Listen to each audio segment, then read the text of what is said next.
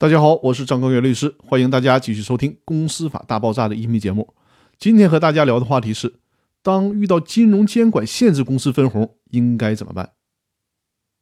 我在上期音频当中提到，《公司法司法解释四》的设计是为了防止控股股东搞破坏，影响其他股东分红。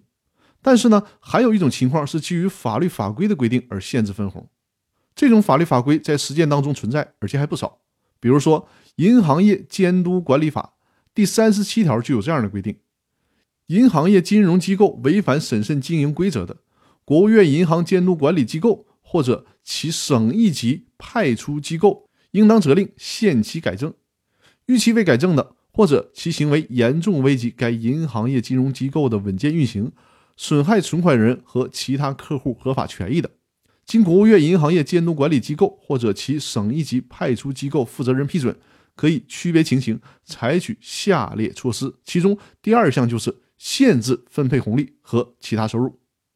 类似的法律法规还有，比如说证券法的第一百五十条规定了限制分红的情形，保险法第一百三十八条也规定了限制分红的情形，还有证券投资基金法第二十四条也有这样的规定。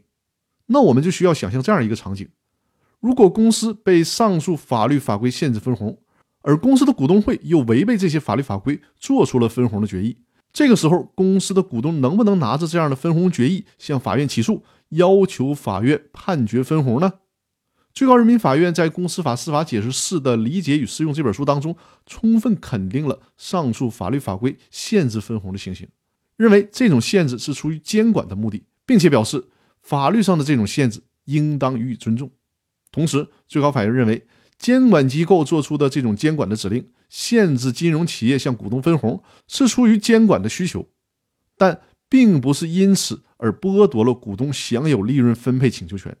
我把这句话翻译过来就是：虽然在实际经营上，公司被监管、被限制不能分红，但是股东仍然可以到法院就该问题进行诉讼，法院应该予以审理。但是注意，这里面只是提到了予以审理。并不代表法院会支持股东的这个诉求。如果这种监管指令是限制在某一时期之内不能分红，那么法院可以判令只有过了被禁止分红的这个时期之后才可以分红。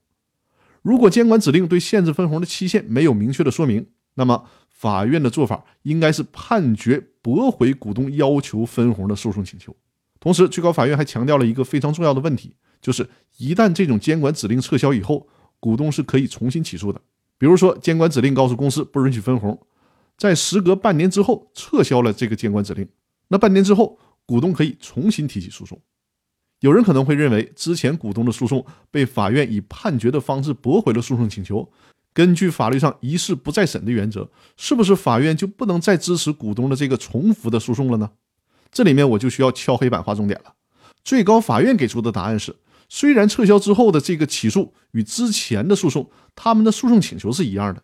但是监管指令撤销属于一个新的事实，所以说呢，本次的诉讼和之前的诉讼并不属于同一个诉讼，因此不能以一事不再审为由驳回这次的起诉。